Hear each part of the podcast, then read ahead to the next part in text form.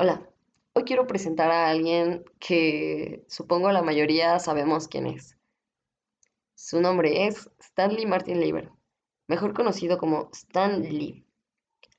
Es un escritor y director de cómics, conductor y ocasionalmente también actor de cine.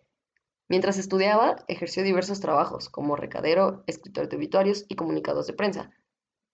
Poco después de concluir la secundaria, consiguió un trabajo de ayudante en la editorial Timely Comics, lo que hoy conocemos como Marvel Comics. A sus tan solo 20 años, debutó como guionista, con un relato de dos páginas protagonizado por Capitán América. Pero él quería guardar su nombre para futuras novelas. Ya aspiraba a ser un gran escritor desde entonces. Así que lo firmó como Stan Lee muy similar a su nombre, mas no igual. Pero años después terminaría adoptando este oficialmente como su seudónimo, pues ya era conocido así. En 1960, Stanley estuvo a punto de dejar Marvel Comics. Fue su esposa quien lo convenció de hacer los cómics que él realmente deseaba hacer. Y es así como en 1961 nacen los Cuatro Fantásticos. Y desde ese momento se marcó la revolución de una era.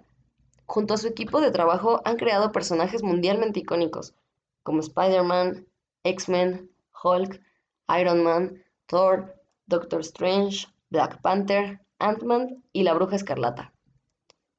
Es así como Stanley y su equipo convierten a Marvel en la editorial más grande del momento y comienzan la llamada Edad Plateada del cómic.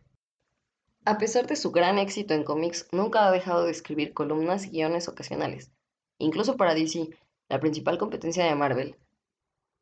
Desde el 2018 a Stanley se le han hecho varios homenajes simbólicos, estos en modo de cameo en la mayoría de sus películas, a los cuales siempre asiste a pesar de su avanzada edad e incluso a veces problemas de salud.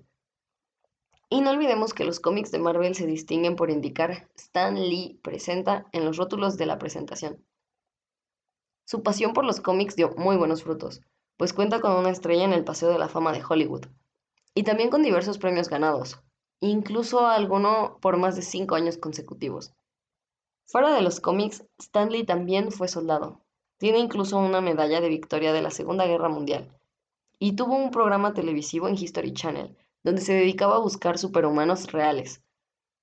No cabe duda que Stanley es una eminencia, y que nos ha traído diversión y felicidad a muchos, desde niños hasta adultos estoy segura, porque realmente todo el trabajo que ha hecho es increíble.